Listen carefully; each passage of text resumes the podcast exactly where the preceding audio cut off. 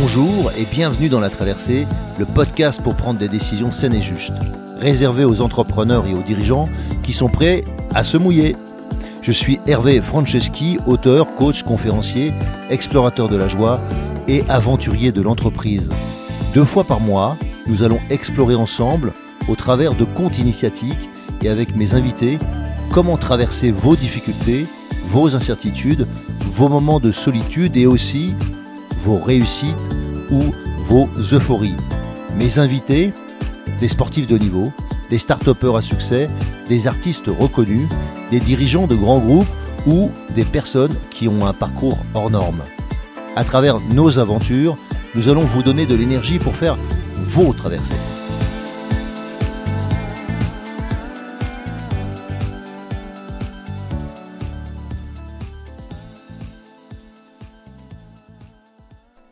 Salut, je suis heureux de vous retrouver dans la traversée. Alors aujourd'hui, on est dans une cuisine. On a avec nous Fatih. Fatih, c'est la superwoman d'Avec Appétit. Alors je voudrais que tu nous dises un peu plus euh, qu'est-ce qu'on devrait savoir sur Avec Appétit, qu'est-ce qu'on devrait savoir sur Fatih, et pourquoi euh, ton business fonctionne comme il fonctionne. Alors bonjour à tous. Euh, avec Appétit, en fait, c'est c'est une espèce de cantine sociale. Donc c'est-à-dire qu'en fait, on va accompagner des chefs professionnels en reconversion en partenariat avec Pôle Emploi euh, pour qu'ils puissent créer leur propre structure. L'idée, ça va vraiment être de leur donner les clés en main pour qu'ils puissent se lancer, créer leur activité de traiteur, ouvrir leur resto, euh, avec tout, l'accompagnement au niveau de, de, la mise en œuvre de leur cuisine, le coaching par un chef étoilé, et on devient leur premier client et on vous propose leur bon petit plat maison sur, euh, sur notre site internet. Et après, vous les proposez à qui à travers ce site? C'est qui tes clients? Euh, à la base, on était uniquement sur du, du B2B. Donc, mhm. on proposait en fait ça à des entreprises euh, qui ensuite donc, euh, proposaient ça à leurs salariés comme une espèce de cantine digitale pour des petits plats maison au bureau.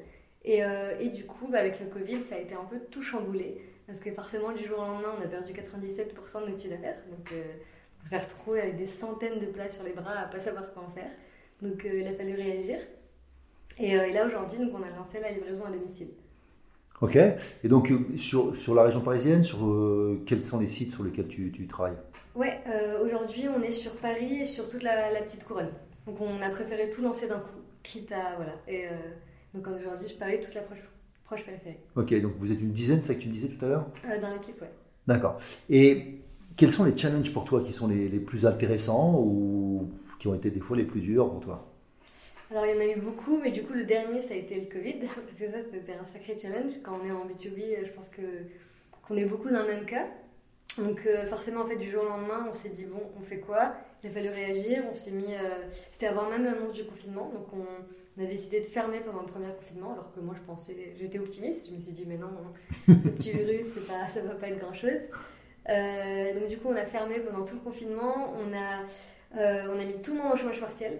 Et, euh, et, du coup, bah, moi, ne rien faire, je ne sais pas faire ça. Donc, du coup, je me suis dit, bon, il faut qu'on fasse quelque chose. Euh, on a fait un partenariat avec l'association Protège ton soignant. On a livré plus de 25 000 repas aux soignants euh, en un mois et demi. Donc, c'était sport. ça nous a permis de nous rendre utiles. Et ensuite, suite à ça, on s'est dit, bon, on fait quoi? Et si on continue en B2B, on va se casser la gueule parce que clairement, on s'est rendu compte que c'était pas quelque chose de passager et qu'il fallait suivre nos clients. Nos clients sont en télétravail, donc il faut les suivre à domicile. Et donc on a lancé la livraison à domicile. Euh, et cela, c'était un, très gros challenge parce que nous, on a toujours fait du B2B, on n'a jamais fait ça. On ne savait pas justement comment, euh, toucher notre cible. Euh, le marketing digital, j'y connaissais rien. donc voilà, il a fallu se réinventer, créer une nouvelle offre, un nouveau parcours utilisateur. enfin voilà, ça a été un chamboulement. Et le challenge a été réussi parce qu'aujourd'hui, on a triplé quasiment notre chiffre d'affaires d'avant Covid en quelques mois. Donc, euh, super, super. Donc si, si, jamais il y avait un, truc important, euh, parce que là j'ai entendu deux choses, euh, il y a une chose que je ne savais pas, je ne savais pas que vous aviez livré 25 000 repas, tu lui disais ça? Aux, aides-soignants, c'est ça? Ou... Oui, aux soignants. Aux soignants. Et donc j'aimerais que tu reviennes là-dessus, je te poserai ma deuxième question après. Donc la première question c'est concernant cette expérience où tu as dit j'avais besoin de me sentir utile ou de me rendre utile. Tu peux nous dire quelques mots sur cette expérience? Ah, bah, C'était super. En plus, du coup, on se fait des petits mots de remerciement de leur part. Euh, parce que du coup, on a fait ça en partenariat avec l'association Protection Soignants, qui est une superbe association qui s'est montée euh, euh, par des entrepreneurs pendant le Covid. ils ont réussi à, lever beaucoup d'argent pour, pouvoir vraiment se rendre utile.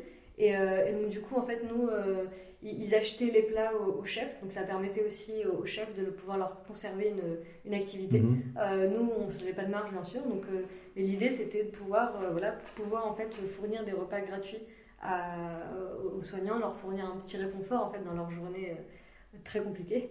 Euh, voilà, donc c'est ça qui était, qui était super, c'est de pouvoir, bah, d'un côté, pouvoir euh, fournir une source de revenus aux chefs pour qu'ils puissent en fait. Euh, Et comment tu as trouvé cette association ou comment ils t'ont contacté? C'est une personne que, que, je connais qui, qui connaissait quelqu'un qui m'en a parlé.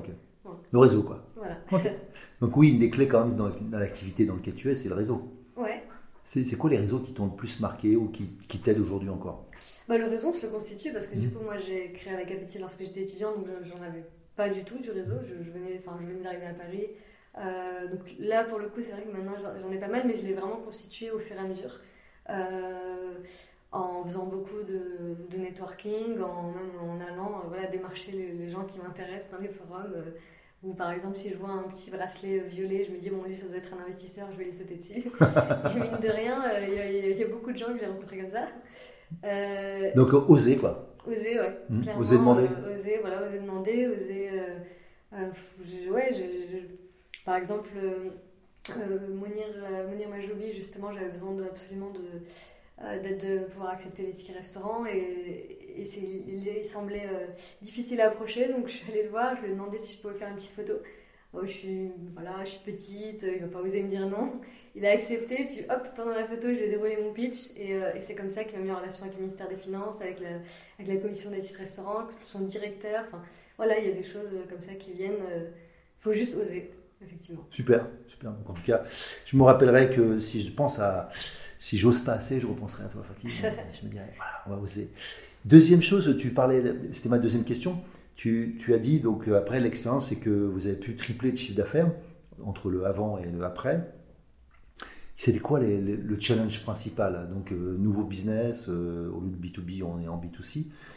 quoi d'autre? Qu'est-ce qui t'a Tu m'as dit après, il fallait que tu apprennes le marketing digital, mais c'était quoi le, challenge le, Quand tu y repenses maintenant, le challenge le plus fort ou le plus difficile, c'était quoi? En lien avec le Covid, là? Bah, En fait, avec le changement, quoi. Ouais, avec le changement, bah, ça a été malheureusement de essentiellement tous nos services commerciaux, parce mhm. qu'il faut prendre des décisions aussi dans ces moments-là, euh, et au bon moment. Donc effectivement, on a dû euh, nous restructurer pour pouvoir mettre cet argent justement dans du, euh, dans du marketing digital. Donc il a fallu s'auto-former, mais c'était super intéressant. Moi, c'est ce que j'adore dans l'entrepreneuriat, c'est toujours se réinventer.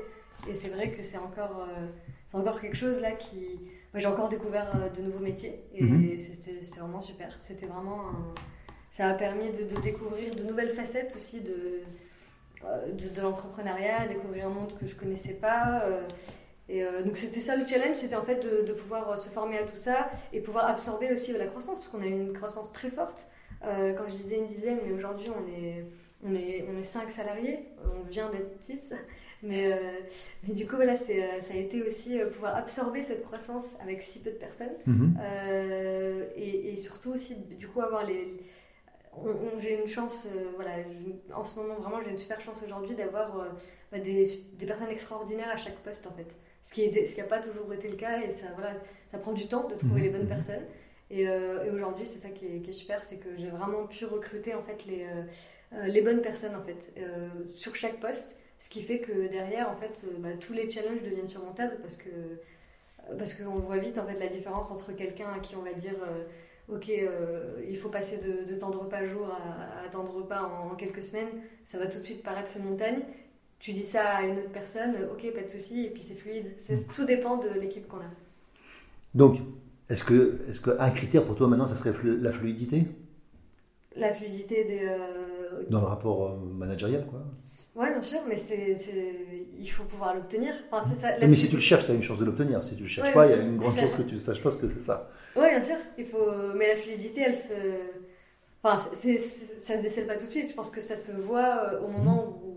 Oui, donc les étapes préalables, même si elles n'étaient pas obligatoirement agréables, elles, t'ont permis de comprendre que c'est ça que tu voulais. C'est ça dont j'avais besoin.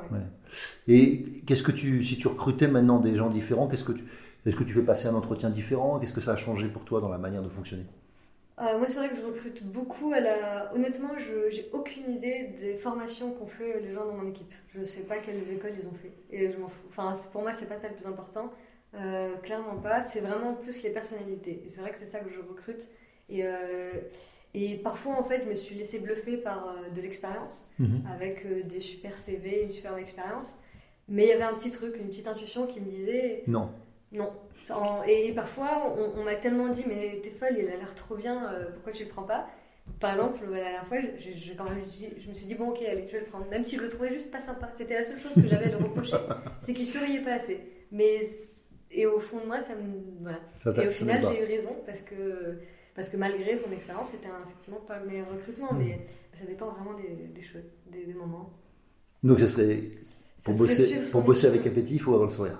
ah oui, avoir le sourire, ça c'est clair. Super. Et avoir une, enfin, avoir une, pour moi, voilà, le- la question pour moi qui est la plus importante, c'est euh, quelles sont tes, tes principales qualités, et tes 5 qualités, 5 défauts. Hmm. Ça, c'est une question super cliché, mais qui pour moi est révélatrice euh, en creusant et en vraiment essayant de faire parler la personne et de comprendre ses qualités, ses défauts, parce que c'est avec ça qu'on va vivre au quotidien. Mhm. Quelqu'un qui a pas beaucoup d'expérience, mais, euh, mais qui a une super personnalité, qui se remet en question, qui, qui, est, qui est smart, qui, va, qui veut vraiment aller de l'avant, avancer, euh, on peut lui demander n'importe quoi, ça, va le faire. Mhm. C'est vraiment une question de, je pense, de volonté, de motif, de voilà, de mindset. ouais. Hmm. Et c'est ça que voilà, c'est plus ça que je cherche, c'est des super personnalités. Et même si au final, euh, peut-être pour ce poste, ça correspondra pas, on le mettra ailleurs. Ou... Hmm. Mais voilà, c'est plus euh, là, ça qu'il faut, que je pense qui, qui est très important, au-delà de l'expérience ou de la formation.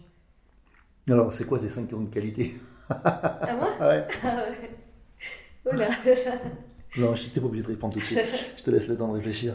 C'était pas une question prévue, ça. hein. Euh, sachant qu'il n'y a aucune question prévue. Oui. Donc ça, c'est toujours le côté agréable ou le côté un peu stressant.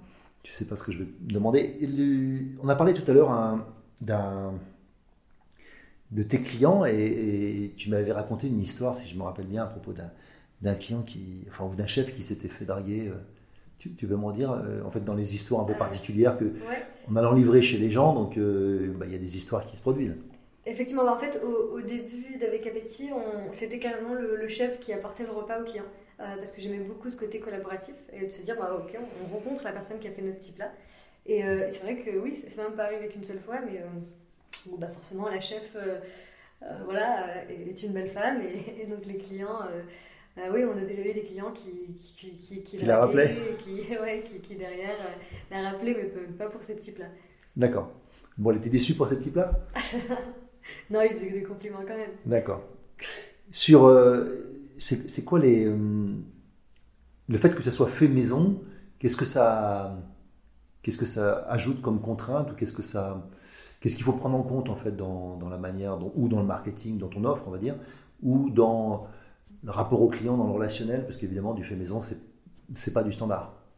Ah, exactement, c'est notre force aujourd'hui euh, de faire du, du vrai fait maison, parce qu'aujourd'hui c'est galvaudé, tout le monde dit fait maison, mais, mais pour moi le, le fait maison c'est artisanal. On ne peut pas faire du fait maison quand on fait des milliers de repas dans une même cuisine. Mm. C'est voilà, c'est forcément un resto peut faire du fait maison.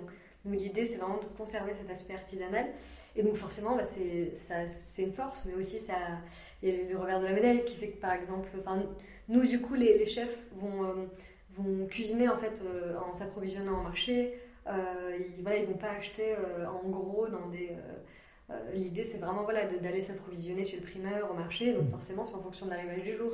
Donc, quand on met du poisson blanc au riz euh, sur, sur les sites, les clients qui vont dire Ah ouais, mais du poisson blanc, mais moi je veux savoir quel poisson. Euh, voilà, c'est aussi ça, c'est d'essayer de faire comprendre aux consommateurs que c'est du fait maison, donc ça a aussi ses, ses aléas.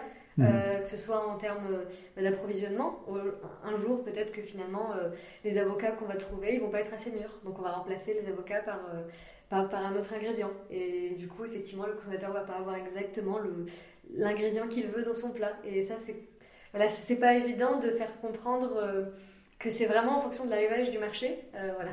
Donc, c'est peut-être ça le. Voilà, et puis effectivement, il peut y avoir un gâteau au chocolat, et puis le même, euh, enfin deux gâteaux au chocolat, il y en a un, il sera un peu plus cramé sur le, sur le côté. Mhm. Mais pour moi, c'est ça l'effet maison, et c'est aussi ça la, la force et les imperfections aussi, qui, qui font que c'est pas, on n'a pas que des produits qui sont à l'identique, euh, pareil. euh. Et c'est quoi les compliments de tes clients? Euh, bah, on s'est rendu compte que vraiment aussi, c'est, ils, ils reconnaissent ça en fait. Ils, c'est ça ils valorisent ça. Ils valorisent ça. Enfin, pas du coup le, fait que les produits changent le matériel, mais c'est quand même, ça arrive pas si souvent que ça. Mais, mais le fait qu'ils ressentent, ils perçoivent le fait que c'est du fait maison. Et ça, c'est, vraiment valorisant pour nous parce qu'on se rend compte que voilà, on, la proposition de valeur qu'on, vend, bah, elle est perçue par le client et ça, c'est cool parce que effectivement, quand on voit en fait qu'un qu'un client va nous dire euh, oui bah c'est comme euh, j'ai mangé c'est elle est meilleure cette banquette que celle de ma mère ou enfin voilà de, de, de mhm. se rendre compte vraiment que c'est quelque chose que qu'ils auraient pu cuisiner euh, à la maison en fait. C'est vraiment voilà quelque chose alors concrètement les gens ils vont sur une appli comment ça fonctionne? Alors sur le site pour l'instant vu qu'on était en B2B on n'avait jamais vraiment pris la peine de faire une appli. On la fera un jour prochain challenge. Mais voilà donc c'est un site qui est mais, sur lequel on peut aller sur le téléphone et euh, ils, commandent sur le site, ils ont accès au profil des chefs. Donc c'est avec epeti.com Voilà, avec epeti.com. Ils ont accès au profil des chefs, ils peuvent voir justement. Combien de chefs Je ne me rappelle plus, j'ai regardé. Mais... Euh, on en a une vingtaine.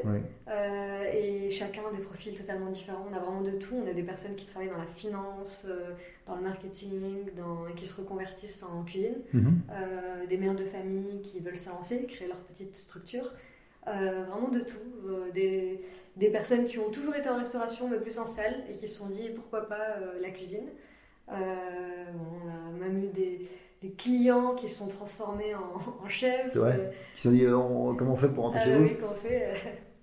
Donc voilà, c'est vraiment l'idée, c'est de donner un peu sa chance à tout le monde tant que, tant que le talent est là en fait. C'est vraiment ce qui compte. Et parfois même on se rend compte que, que encore une fois l'expérience fait pas tout parce qu'il y a des chefs, enfin il y a des, des chefs qui ont énormément d'expérience et on va goûter à l'aveugle et on va se rendre compte que, bah, que c'est moins bon que le, plat du chef qui, qui avait jamais fait ça euh, mm. avant de manière professionnelle.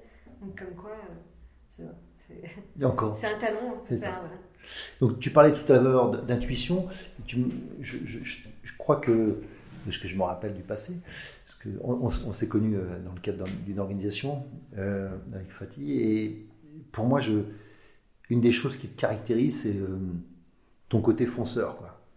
Quand tu as décidé d'un truc, tu lâches pas, tu y vas. Je pense que c'est une de tes qualités euh, fortes. Ok, euh, tu, dirais quoi comme, comme qualité de ce point de vue-là qui te caractérise?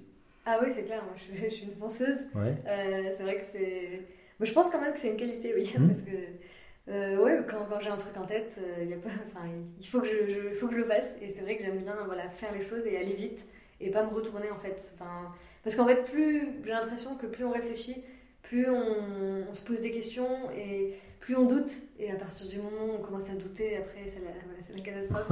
j'ai l'impression, par exemple, là, ça fait 4 ans que je suis dans Avec Appétit, de prendre peu de temps, justement. Enfin, j'aime bien, en fait, voilà, j'ai l'impression de courir tout le temps. Mhm. Mais, euh, mais, ça te je sais où je vais, ça me convient. Voilà, je sais où je vais. Et... Mais tu sais où tu vas. Donc, ouais, voilà. Ok, c'est plus simple. C'est plus simple. Parce que si je cours en rond. c'est ça, exactement. Et donc, tu, dirais que tu es tenace, tu dirais quoi comme. Euh, parce qu'il c'est pas parce qu'on fonce que, que c'est toujours simple. Il n'y a pas que des portes ouvertes. Ah, bien sûr, bah, l'idée c'est de, de, de, foncer, mais effectivement, euh, quand on se prend un mur, il euh, bah, faut continuer à foncer. C'est-à-dire que. Non, il faut. Enfin, il faut.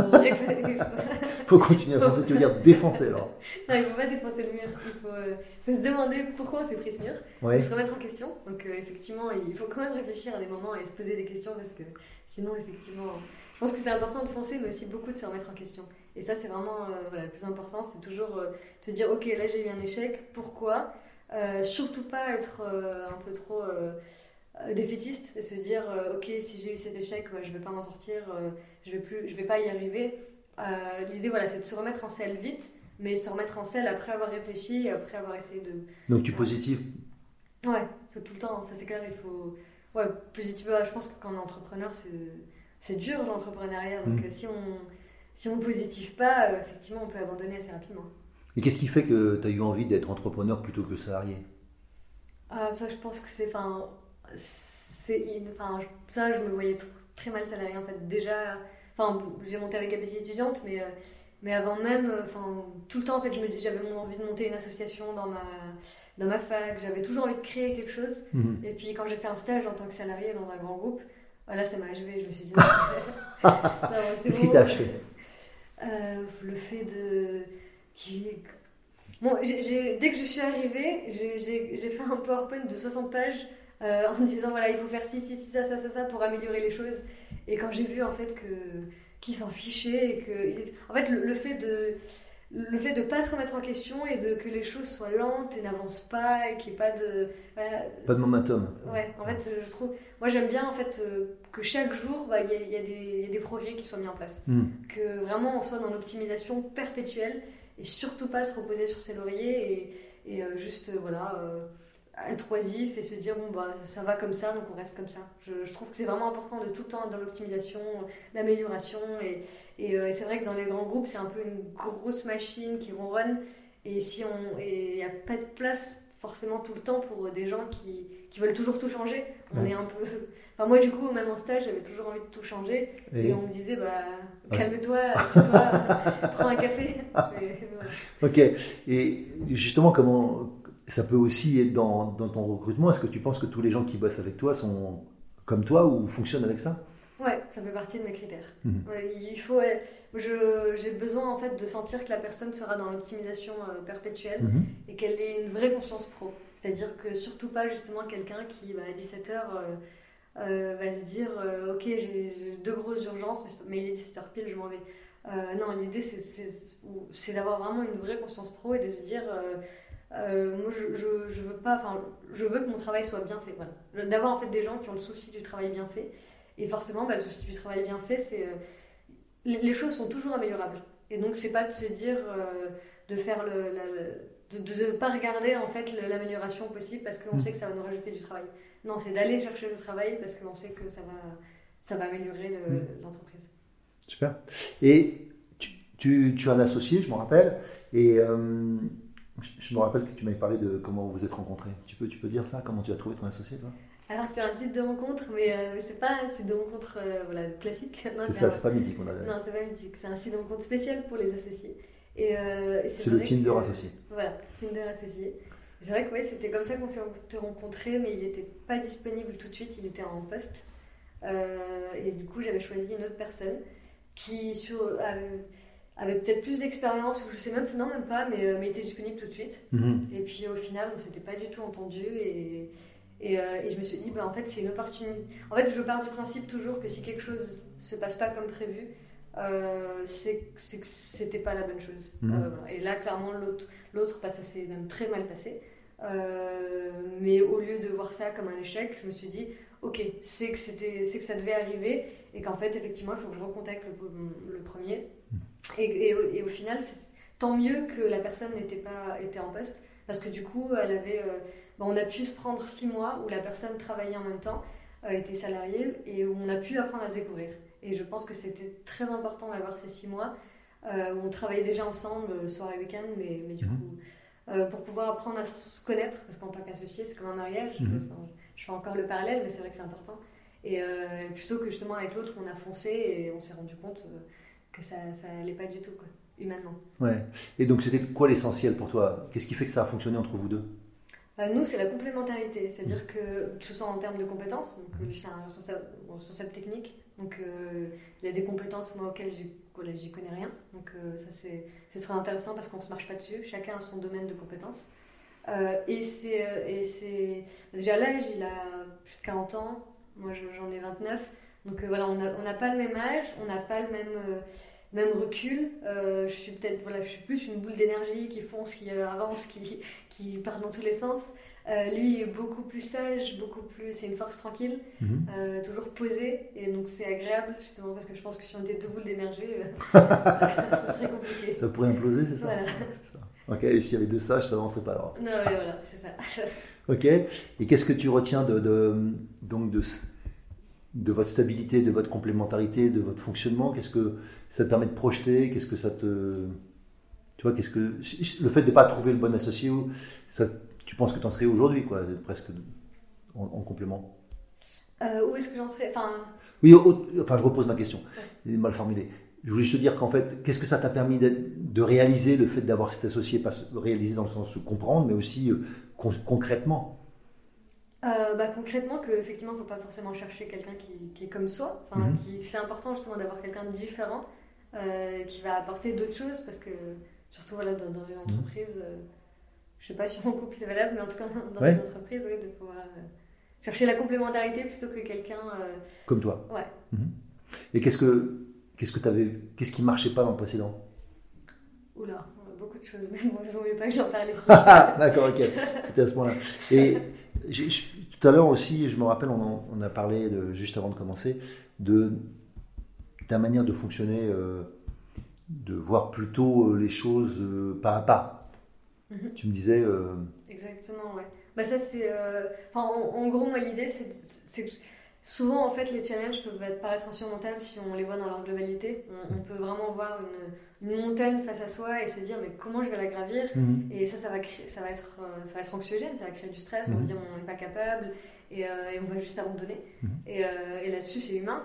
Et du coup, moi, vraiment, l'idée, c'est de jamais voilà, regarder jusqu'au bout de la montagne, mais vraiment voir juste le, le, bah, le chemin qui est devant moi, en fait.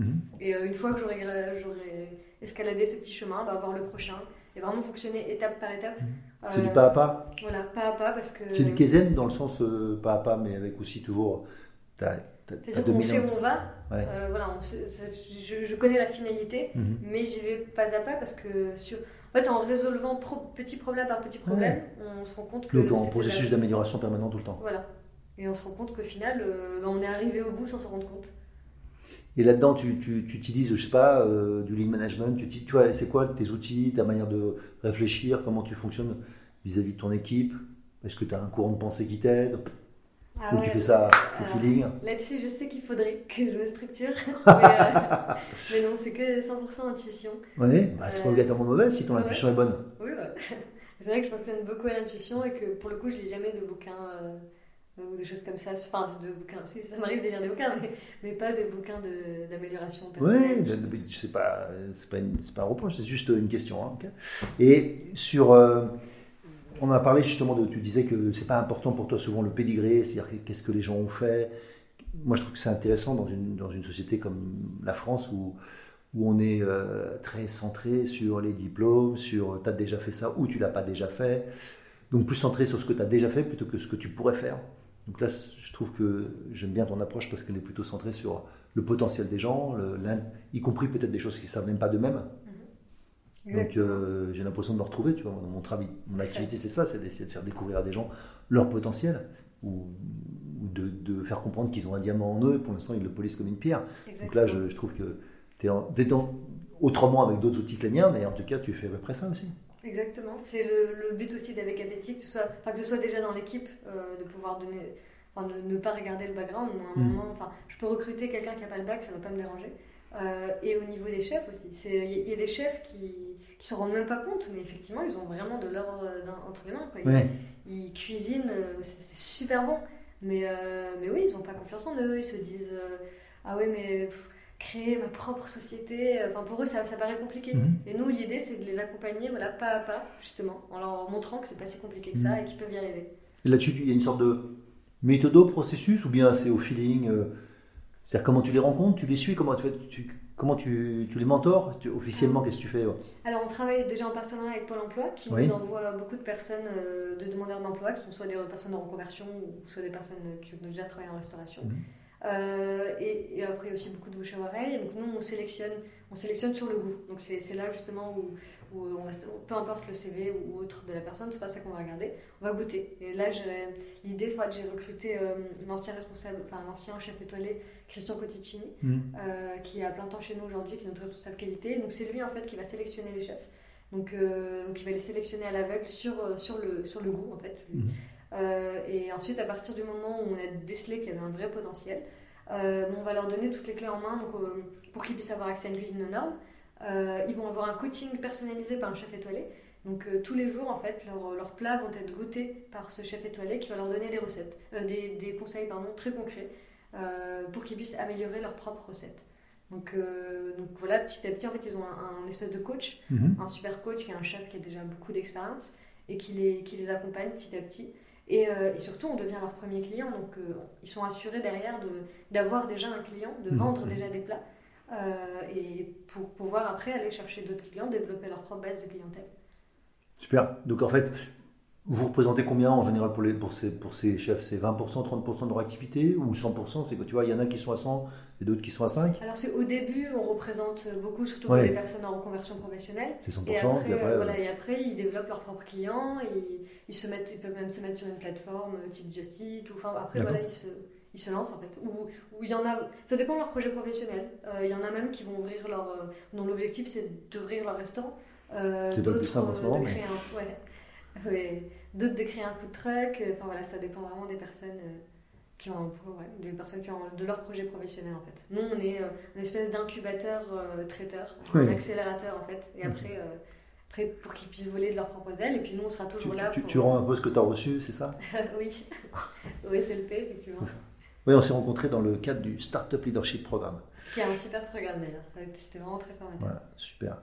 Et je, je voulais que tu me un petit peu que tu nous donnes un peu tes clés de, ton point de vue. Tu vois, quand euh, on va être en difficulté par moment, là, on a tous plus ou moins vécu une difficulté de cette traversée sanitaire. Mais après, il y a, plein d'autres traversées dans la vie. Hein. Celle-là, euh, elle n'est pas, à mon avis, plus dramatique que d'autres, sauf évidemment pour certaines personnes qui, qui, ont laissé la vie. Mais sinon, globalement, ça fait partie de la vie aussi, la mort. Et euh, la maladie en fait partie aussi. Mais je dirais que voilà, il y a plein de, plein de choses qui vont encore t'arriver dans début de carrière plutôt qu'en fin de carrière. Et en conséquence, euh, c'est quoi les, trésors C'est quoi les trucs Tu vois, s'il y a quelques idées, c'est quelques pépites où tu te dis, tiens, s'il y avait des trucs à partager, si quelqu'un me disait ça quand j'avais commencé, ça m'aurait fait gagner du temps. Enfin, tu vois, ça peut être aussi des choses comme ça. Qu'est-ce que, que tu retiens dans tes quatre années d'expérience là que tu pourrais partager? Je te demande pas le, dans l'ordre, hein, c'est ce qui te vient. Quoi. Bah, honnêtement, il y a. Enfin, parce que c'est faux, parce que justement, ça, m'est arrivé de me dire ah oui, si j'avais su ça plus tôt. Euh, et, mais c'est vrai que là, sur le coup, j'aurais dû le noter. Ouais. il faut que ça revienne. Non, mais s'il y avait un trésor, ça serait quoi? Euh, Le trésor. Euh, non, mais c'est ça, c'est peut-être. quand on entreprend, je pense qu'on n'est pas forcément au courant. on s'attend. Enfin, moi en tout cas, je m'y attendais pas. je pense que. On, pas, on pense que l'entrepreneuriat, c'est tout beau qu'on va créer quelque chose et que tout va bien se passer. Ouais, euh, ça va être simple. Ouais, ça va être simple. Et je pense que ça, c'est vrai que c'est euh, important. Je pense que les, les gens soient conscients. Et c'est vrai qu'aujourd'hui, moi, quand quelqu'un me dit oui, je veux monter euh, ma boîte, mon truc, et que voilà, il y a l'euphorie du moment, je, je, préfère en fait leur dire ok, ça va, c'est génial. Prépare-toi, ça va être. Ça va être Mais ça va être un parcours. Voilà. Et, peut-être voilà, savoir en fait que ça va être compliqué et pouvoir être armé face à ça parce que du coup, effectivement, j'ai vu dans mon parcours des gens qui étaient plus ou moins armés et, euh, il faut savoir rebondir en fait et toujours. Euh, et ben, effectivement, c'est pour moi, c'est vraiment des montagnes russes l'entrepreneuriat. Un jour tout va bien, le lendemain c'est la catastrophe, ou même l'heure qui suit, ou même la minute qui suit, c'est la cata. Euh, et là-dessus, voilà, là-dessus, on peut facilement se laisser abattre, ou douter, ou vouloir abandonner, ou, et du coup, voilà, peut-être juste toujours aller de l'avant, être positif et, et savoir en fait que que c'est pas grave et que de que si, si on persévère, il va y avoir un, un bout du tunnel mm. quelque part. Je m'en suis rendu compte aussi que peut-être que les entrepreneurs qui ont le plus réussi, c'était pas forcément les, les, mecs les plus intelligents, mm. euh, mais c'était les mecs les plus tenaces. Euh, les mecs qui, qui se sont dit, ok, pendant, je, vais traverser le désert pendant euh, plusieurs années, mais je sais que derrière, je vais trouver mon oasis. Et, mais il faut le faire, la traversée du désert pendant plusieurs années.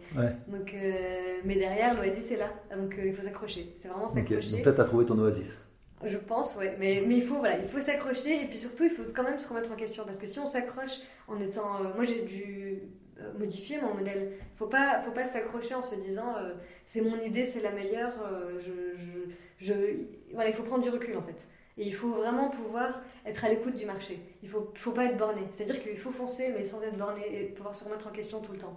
Parce que si on, si on juste on fonce en étant borné, euh, peut-être que l'Oasis, on ne trouvera jamais. Enfin, je veux dire, voilà, il faut, il faut pouvoir toujours se remettre en question et réfléchir et se dire, ok, est-ce que, est que vraiment ce que je propose convient au, client en fait? Est-ce qu'il y a un marché pour ce que je propose? Et pas se dire, ok, je propose ce que je propose parce que je pense que c'est la, hmm. meilleure chose. Donc, euh, voilà. Ok, super, facile. Et si, euh, si tu avais une, je sais pas, une, une difficulté qui voilà, plus forte, un challenge plus fort que tu as vécu. Et euh, s'il y avait euh, une clé euh, que tu pouvais donner aux gens, du genre un conseil, Si vous êtes dans ce genre de situation, euh, par exemple, je sais pas, un, des moments les plus difficiles que tu as eu en tant qu'entrepreneur? Alors forcément, les moments les plus difficiles, c'est les licenciements. Mhm. J'en ai, j'en ai eu, enfin, fait pas mal. Parce voilà, on est allé jusqu'à 15 salariés. et bah forcément, voilà, c'est, des moments qui sont pas faciles. Mais j'ai, la chance de d'avoir toujours pu garder des bonnes relations avec les personnes qui, ont quitté la boîte parce que je pense qu'à partir du moment où on est juste euh, et que la que les gens en fait euh, voilà que, que les, personnes comprennent que si on fait ça c'est pas du tout euh, personnel c'est pas, du tout, voilà, c'est pas du tout c'est vraiment parce qu'il n'y a pas le choix et que effectivement parfois il va mieux vaut licencier une personne et sauver la boîte mm. et conserver tous les autres postes que voilà c'est être factuel et montrer vraiment que qu'on est quelqu'un de juste et qu'on a vraiment enfin que c'est pas contre la personne euh, voilà c'est juste là-dessus à partir du moment en fait où les, où les personnes comprennent qu'on fait ça de manière juste et qu'il n'y a pas de qu'il a pas de méchanceté ou de, de d'harcèlement ou de mm. je ne sais quoi derrière et que c'est juste euh, faire le meilleur pour, pour sa boîte en fait euh, bah, les personnes le comprennent et c'est vrai que là j'ai de la chance d'avoir gardé des très bons contacts même avec les personnes que j'ai licenciées et ça voilà je pense que c'est donc ce serait un bon slogan pour toi, pour le, faire le meilleur pour la boîte. Ouais, faire le meilleur pour la boîte. Et parfois, le meilleur pour la boîte n'est pas évident, mhm. euh, mais il faut le faire et que les gens comprennent pourquoi on le fait en fait. Et expliquer, voilà, que les gens comprennent pourquoi on fait ça. Et si tu faisais pas ça, tu ferais quoi? Si tu faisais pas Africa Petit, tu ferais quoi dans la vie? Alors là, c'est une bonne question. à la base, j'étais censée être consultante euh, stratégie et, marketing. Euh, mais non, honnêtement, je oui, bah, peut-être que je, enfin, voilà, je me disais consultante, ça, ça permettait de, euh, de ne pas s'ennuyer parce qu'on est tout le temps, on, change mhm. d'entreprise et puis aussi on, on, est, on est censé apporter des solutions. Mhm. Donc euh, c'est ça que j'aime bien dans ce métier. Donc euh, voilà, peut-être consultante ou peut-être que je, montre, je montrerai une autre entreprise mhm. parce que je pense que c'est un virus, un bon virus. Que, que tu as attrapé, ouais. ouais, voilà. Et je me vois mal, c'est vrai, demain, demain salarié. Peut-être que ça arrivera un jour. Eh bien, super. Donc, je voulais te remercier remercier. Pardon. Je redonne euh, Fatim Rani, où on peut te trouver euh, bah, Vous pouvez me trouver sur, euh, sur les réseaux, sur LinkedIn. Voilà, Fatim Rani. Moi, la, société, c'est avecapetit.com si jamais vous voulez un bon petit plat fait maison, livré à domicile au bureau maintenant. Ok, donc à la maison ou au bureau Parisienne et, Paris et toute l'approche périphérique. Ok, et tu avais envie de faire plus que, que cette ville? Ouais, c'est prévu. On, va bientôt lancer de nouvelles villes. Ok, bah, j'espère qu'on en parlera bientôt. Ah oui. Salut, à très bientôt. Ciao. Alors, on se retrouve bientôt, j'imagine, vendredi prochain, pour euh, le prochain épisode sur lequel je ne dis rien encore. Ce sera la surprise. Si vous aussi vous vivez une traversée et souhaitez être soutenu pour arriver à bon port, alors embarquons ensemble je vous invite à postuler à mon programme d'Ultimate Coaching, un accompagnement personnalisé de haut niveau sur mon site hervéfranceschi.fr slash ultimate coaching. Ce programme s'adresse aux dirigeants et aux entrepreneurs désireux de se dépasser avec fluidité et simplicité. Par exemple, pour se préparer mentalement comme un sportif de niveau, ou bien pour être plus présent à soi et à son corps, ou encore pour développer performance, inclusion et bien-être dans votre entreprise et enfin, enfin, exploser les plafonds de verre qui vous empêchent d'atteindre votre potentiel. Et bien sûr, si vous aimez ce podcast, favorisez sa diffusion en lui donnant 5 étoiles, j'ai bien dit 5 étoiles, sur Apple Podcast ou votre plateforme de podcast préférée. Et surtout, surtout, abonnez-vous pour ne manquer aucun épisode. Dans cette traversée, sortez vos cirés, ça va rincer.